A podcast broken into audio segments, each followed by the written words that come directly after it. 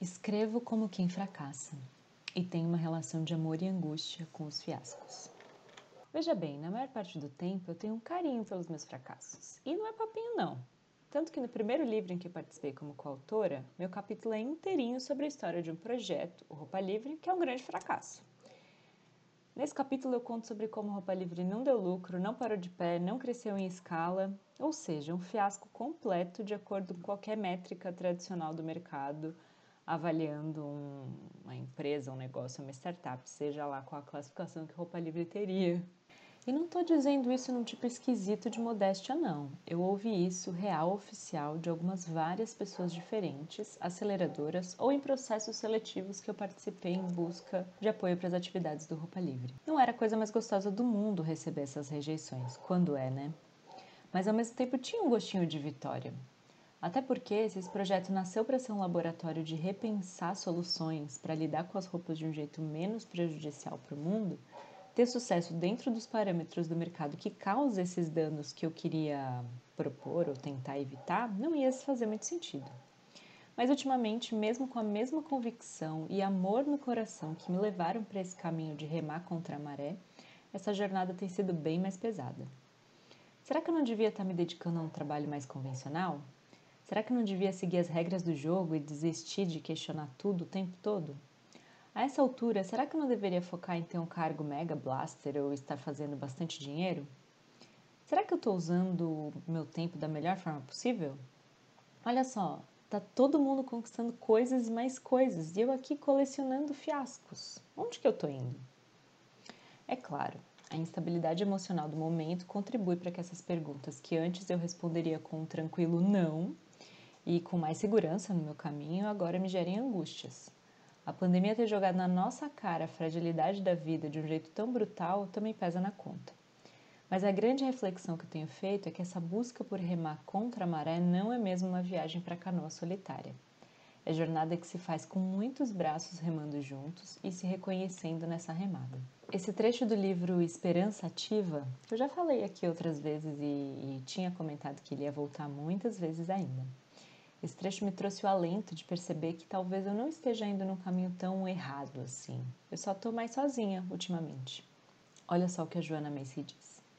Quando as pessoas perdem o sentido de pertencimento a círculos mais amplos, elas não perdem apenas a motivação de agir em prol de suas comunidades e do meio ambiente, mas também perdem fontes valiosas de apoio e resiliência.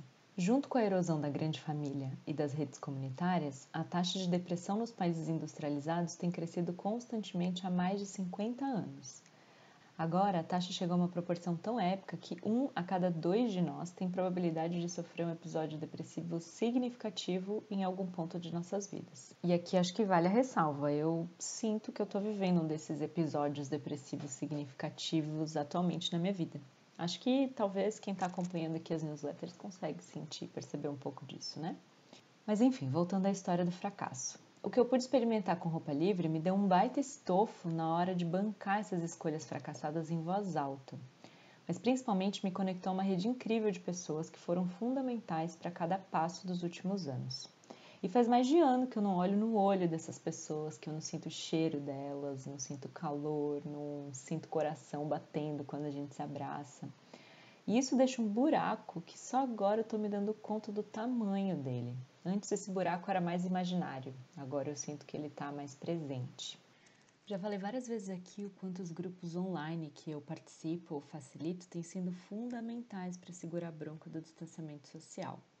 E mesmo sendo bicho e sem ter nesses espaços virtuais a equivalência necessária completa do que essas trocas físicas proporcionariam, sigo levantando a bandeira de que eles podem sim ser paliativos muito saudáveis. É uma questão de propósito e formato para que essa mesma internet que destrambelha a nossa cabeça pode ser um espaço de colaboração e suporte. O que eu tenho tentado fazer desde que me dei conta dessa solitude é buscar fazer mais coisas em parceria, por isso, é com muita alegria que eu conto que o Clube de Criadoras está voltando e agora tendo a Fê Rezende como dupla para puxar os encontros junto comigo. Eu sou fã dela de carteirinha há tempos, inclusive foi uma dessas conexões que o Roupa Livre me deu de presente para a vida. E estou muito animada de podermos criar esse espaço para a gente se apoiar, compartilhar eventuais frustrações do processo criativo, buscar juntas soluções para desembaraçar essas questões e encontrar jeitos gostosos de criar, produzir e comunicar. Não é tarefa fácil, já que o mesmo lugar, a internet, em que rola a gente se aglomerar desse jeito acolhedor, está inundado de conteúdo para a gente absorver e promove umas dinâmicas que não são nada saudáveis. Mas em grupo fica um pouco mais fácil remar contra essa maré de algoritmos. Vem remar junto com a gente? As inscrições estão abertas para um grupo beta que vai rolar em agosto com as 16 primeiras pessoas que toparem. Eu não tenho dúvidas de que a gente estar mais juntas é o caminho e que com a vacina vem uma mega esperança de que isso vai ser possível de acontecer com segurança presencialmente logo. Então vamos preservar todo o restinho de energia que tivermos, cuida dela o melhor que pudermos, é o que eu tenho tentado fazer por aqui, e tentar usar os canais que a gente tem à mão para nos ajudar enquanto isso, para logo logo podemos voltar a fracassar juntinhos. E no fim das contas, esse será o nosso maior sucesso. Se cuide, até já, beijinho. Saideira! Hoje trago para a roda minha amiga vizinha Gabi Borges, que além de ter um dedo ótimo para as plantinhas, faz um trabalho lindo de fortalecimento da cena feminina e feminista dentro do universo das histórias em quadrinho. Ela está lançando a segunda edição da revista da Mina de HQ e a pré-venda já está rolando em formato de financiamento coletivo. Vale conferir e apoiar. Há uns tempos participei de um Impact Morning, um encontro mensal do Hub São Paulo, para trocar uma ideia sobre como comunidades podem fortalecer o empoderamento feminino. E agora, o papo foi lançado em formato de podcast e pode ser acessado no link que eu compartilhei aqui na newsletter.